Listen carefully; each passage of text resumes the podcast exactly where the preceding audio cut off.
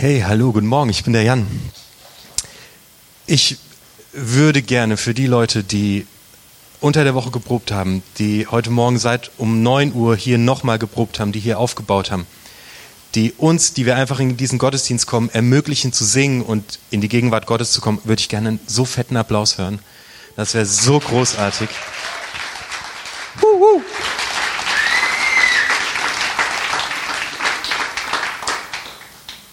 Dankeschön. Danke. Fünf Brote und zwei Fische. Und Pfingsten.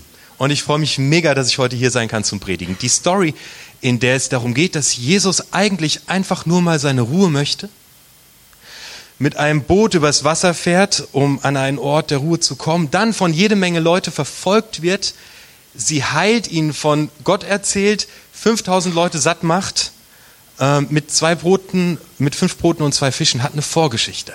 Und diese Vorgeschichte ist richtig wichtig, um zu verstehen, was hier eigentlich gerade passiert. Und diese Vorgeschichte lese ich dir kurz vor. Äh, ganz kurz, äh, hallo liebe Eltern da hinten. Schön, dass ihr da seid. Ähm, ich predige etwa 15 Minuten. Es könnten auch 18 sein. Einfach, dass ihr euch orientieren könnt und nicht denkt so, hu. Aber dann muss ich mich jetzt auch beeilen. Also, Matthäus Kapitel 14. Herodes hatte nämlich Johannes den Täufer festnehmen und gefesselt ins Gefängnis werfen lassen. Der Grund dafür war, Herodes hatte seinem Bruder Philippus die Frau Herodias weggenommen und sie geheiratet. Johannes hatte ihm daraufhin vorgehalten, das Gesetz Gottes erlaubt dir nicht, sie zu heiraten. Herodes hätte ihn deshalb gerne getötet aber er hatte Angst vor dem Volk, das Johannes für einen Propheten hielt. Als nun Herodes Geburtstag hatte, tanzte die Tochter von Herodias vor den Gästen. Das gefiel Herodes so gut, dass er ein Eid schwor und ihr versprach, ihr alles zu geben, was sie sich wünschte. Auf Anraten ihrer Mutter sagte das Mädchen, Gib mir hier auf einem Teller den Kopf des Täufers Johannes. Der König wurde traurig, aber weil er vor allen Gästen einen Schwur geleistet hatte, befahl er, ihr den Wunsch zu erfüllen. Er schickte den Henker ins Gefängnis, der enthauptete Johannes, sein Kopf wurde auf einem Teller hereingebracht und dem Mädchen überreicht. Das gab ihn weiter an seine Mutter. Die Jünger von Johannes holten den Toten und begruben ihn. Danach gingen sie zu Jesus und berichteten ihm, was geschehen war. Und jetzt kommt die Passage, die Eva vorgelesen hat. Als Jesus das hörte, ging er von dort weg und fuhr mit dem Boot an eine einsame Stelle. Johannes der Täufer ist tot. Johannes der Täufer ist geköpft hingerichtet worden. Johannes der Täufer war für die Menschen, die damals lebten, das Vorbild. Er war ein Gesandter Gottes. Er war ein richtig, richtig großer Prophet. Und es hat seit über 400 Jahren keinen Propheten mehr in Israel gegeben. Gott hatte geschwiegen 400 Jahre lang. Und dann trat Johannes der Täufer auf. Und er gab den Menschen wieder Hoffnung. Und er gab den Menschen Mut und er hat den Menschen erzählt, Gott kommt, er wird kommen, er wird hier über die Erde gehen und Gott erbarmt sich über euch, Gott ist da. Und die Leute sind ihm gefolgt. Er war ein berühmt, berüchtigter Prophet, ein richtig, richtig, richtig großer Mann. Und dieser Mann stirbt. Von einem Tag auf den anderen ist er weg. Und die Menschen sind orientierungslos. Was nun? Haben wir uns alles nur eingebildet? Meint Gott es doch gar nicht gut mit uns? Was soll jetzt passieren? Wo geht es hin? Dieser starke Leiter, dieser Fixpunkt ist auf einen Schlag weg. Sie sind orientierungslos. Sie sind haltlos. Sie verlieren die Hoffnung. Warum Gott? Warum das? Keine Orientierung mehr. Vielleicht hast du deinen Job verloren und suchst jetzt nach Orientierung. Vielleicht bist du in Rente gegangen und musst neu überlegen, wie orientiere ich mich jetzt, weil dein Fixpunkt verloren gegangen ist. Vielleicht hast du eine ganz neue Stelle angetreten und deine alten Erfahrungen, an denen du dich orientieren konntest, gelten nicht mehr. Vielleicht bist du neu in diese Stadt gezogen und musst dich neu orientieren. Im Studium Wohin geht dein Lebensweg? Wohin geht's weiter? Was sind deine Orientierungspunkte? Wenn ein großes Vorbild stirbt oder jemand, zu dem wir aufgeschaut haben, jemand, der uns sagt, wer wir sind, dann ist das dramatisch. Mir selbst ist es ähm, vor kurzem so gegangen, aber auf eine ganz andere Art und Weise. Ich hatte ein Bild, wie ein Vorbild von mir im Kopf, wie ein Pastor zu sein hat. Oh, es gibt so viele gute Pastoren auf dieser Welt. Und ich habe mir von all diesen geilen Pastoren auf dieser Welt das Beste rausgenommen, habe so ein Optimumbild des Pastoren zusammengestellt. Und das ist das, wie ich sein möchte. Und ich habe es versucht. Und ich habe es versucht und ich habe es versucht. Und ich bin enttäuscht worden und wieder enttäuscht worden. Ich werde immer unzufriedener mit jedem Tag, wo ich versuche, wie diese Vorbilder zu sein, die ich mir gesteckt habe. Und es brennt mich aus. Und es saugt mich aus. Und vor einigen Wochen ist mir klar geworden, dass dieses Vorbild, das ich mir gesteckt habe, sterben muss. Und das hat wehgetan, festzustellen, dass es Dinge gibt, die ich nicht gut kann. Dass es Dinge geht, in denen ich versage. Dass es Dinge gibt, die sind einfach nicht meine Begabung und ich kann es mir noch so sehr wünschen und versuchen, so zu sein. Aber ich bin es nicht. Und mein Vorbild ist gestorben irgendwann in meiner Geschichte äh, mit Jesus hat Gott mal etwas zu mir sehr deutlich gesagt, was ich eigentlich als Pastor tun soll. Er hat gesagt, liebe die Menschen und verkünde das Evangelium. Er hat nicht gesagt, pflege die Website.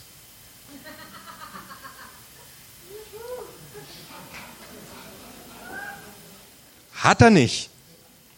Mache ich aber. Kann ich aber gar nicht gut. Das ist schlecht. Dieses Vorbild von mir musste sterben. Ich kann nicht alles. Vielleicht hast du auch solche, erstmal Vorbilder sind wichtig, werde ich gleich noch was zu sagen, aber du hast auch solche Dinge, an denen du dich orientierst. Andere Eltern, andere Supereltern, die Kinder von denen, die haben so gut erzogene Kinder. Und du schaust darüber und du willst auch so sein. Und du versuchst es ihnen nachzumachen. Und je mehr du versuchst es ihnen nachzumachen, desto schlechter geht es dir. Weil du es überhaupt nicht kannst. Das ist deren Ding, aber nicht deins. Oder dein Arbeitskollege, der so geil strategisch denken kann. Du bist mehr so kreativ, aber du willst auch so gut strategisch denken wie der, aber es geht immer in die Hose. An wem guckst du dir Sachen ab und merkst aber eigentlich, du bekommst ein schlechtes Gefühl? Andere Eltern, Arbeitskollegen, die erfolgreicher sind wie du, äh, Instagram-Posts, auf Instagram sehen immer alle geil aus. Richtig schlimm ist, wenn du dir irgendwelche Influencer auf Instagram als Vorbild nimmst. Hey, wenn du es beruflich kannst, dann lösch's. Pfeif drauf. Pfeif auf Instagram. Am schlimmsten ist, wenn man sich Leute als Vorbild nimmt, die äh, in Karriere richtig gut sind, die auch noch richtig unverschämt gut aussehen und die auch noch gut erzogene äh, Kinder haben. Also das ist nicht, ich, ich, ich spreche von drei verschiedenen Leuten. Aber wir clustern das zusammen dann denkst du, ja, warum bin ich eigentlich nicht so wie dieses Vorbild? Und je mehr wir versuchen, in unserer Kraft so zu werden, desto mehr werden wir das Gegenteil dessen. Weil wir können es nicht schaffen und wir kompensieren. Wir kompensieren mit zu viel Bier, wir kompensieren mit zu viel Netflix, wir kompensieren mit zu viel Essen. Wir versuchen irgendwie diese Lücke in uns zu füllen, die wir nicht füllen können. Und je mehr wir versuchen, wie jemand anderes zu werden, desto mehr werden wir in irgendjemand, der stundenlang frustriert abends vor der Klotze hockt und zu viel Bier trinkt. Es ist unerreichbar. Was macht Jesus, nachdem Johannes gestorben ist? Nochmal eine andere Perspektive. Vers 13a. Als Jesus das hörte, ging er von dort weg fuhr mit dem Boot an eine einsame Stelle. Jesus sucht die Ruhe. Er macht das Gegenteil dessen, was wir in der Regel tun, wenn wir die Orientierung verloren haben.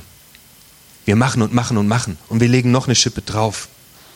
Statt einfach mal runterzukommen, dröhnen wir uns voll und verfallen in so eine Geschäftigkeit. Jesus sucht die Ruhe.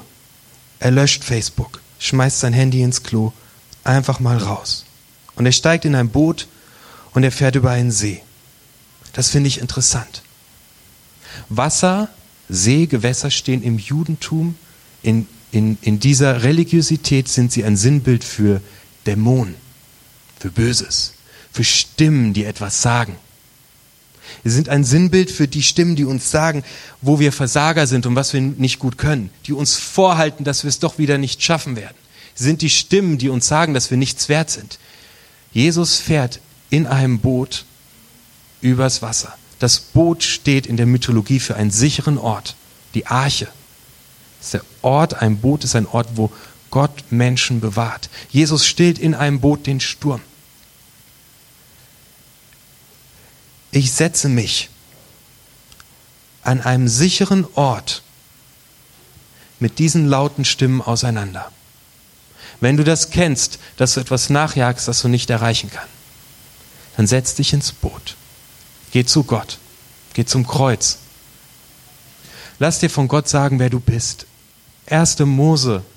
Gott fängt damit an. So, so, so, so wichtig ist ihm das. Er hat dich sehr gut gemacht. In Gottes Gegenwart kannst du einfach mal deine ganze Schwäche, dein Scheitern, dein Versagen, das, was du nicht gut kannst, einfach mal aussprechen, zu Wort kommen lassen, weil bei ihm bist du sicher, immer und nichts kann dir passieren. Und an dem Tag, an dem du das machst und dazu stehst, dass du sagst, ist ja geil, dass mein Nachbar so gut erzogene Kinder hat. Ja, uns nervt, dass meine Kinder auf den Teppich pinkeln. Aber an dem Tag, an dem du dir das eingestehst, deine Schwäche, kann Gott anfangen, aus deiner größten Schwäche deine größte Stärke werden zu lassen. Weil du ehrlich bist und weil du authentisch bist und weil du nicht schon wieder versuchst, irgendjemand zu sein, weil du du bist.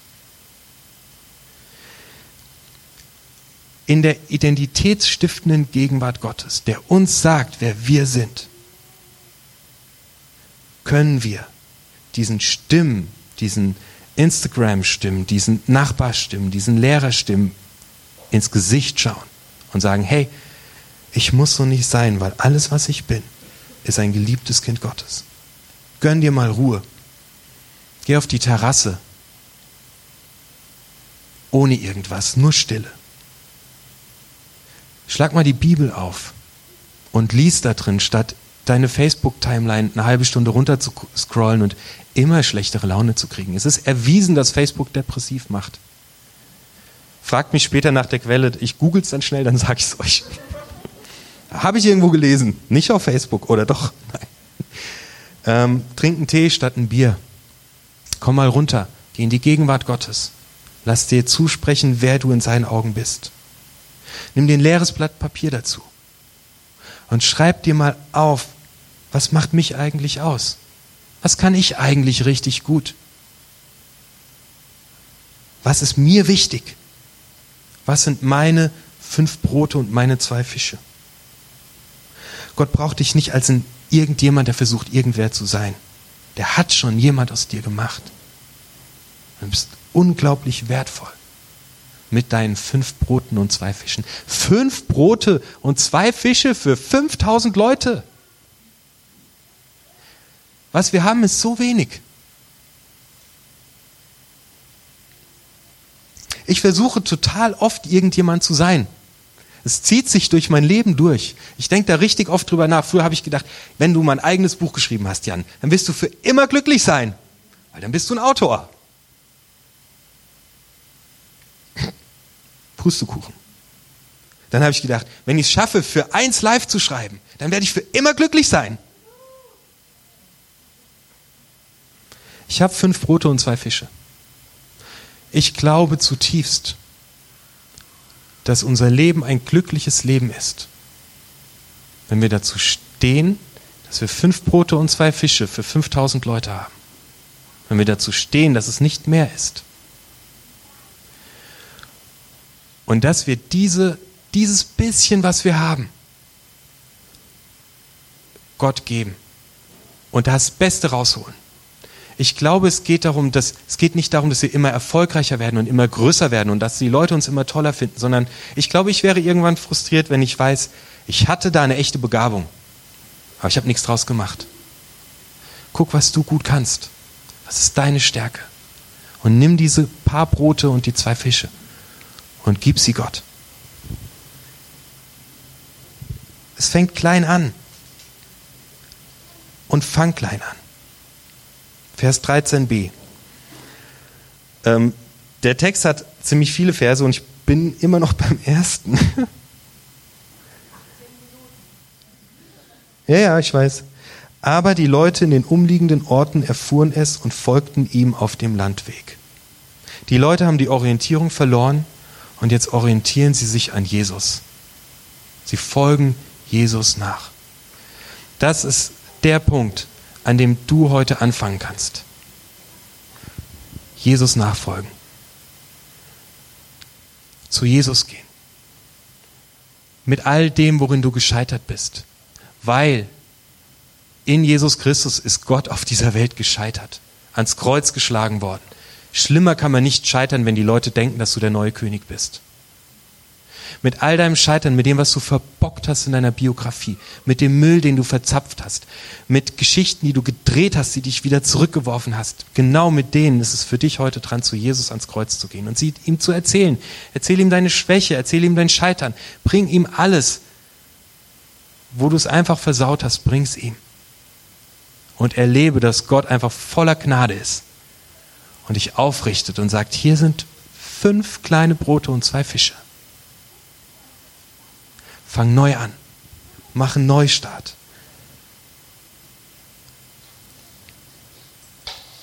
Der Apostel Paulus schreibt in Römer 5, Vers 5, denn Gott hat seinen Heiligen Geist in uns reingegossen, in unser Herz hineingegossen, damit uns ein für alle Mal gewiss ist, dass wir geliebte Kinder Gottes sind. Also mach dich auf den Weg zu Jesus mit deinem Scheitern. Sprich es aus und bitte darum, dass er dich heute am Pfingsten mit seinem Heiligen Geist voll macht, dass in deinem Herzen noch eine Sache herrscht. Ich bin geliebt von Gott. Und dann mach die Dinge, die du kannst, richtig gut und nicht das, was irgendwelche anderen Leute können. Amen.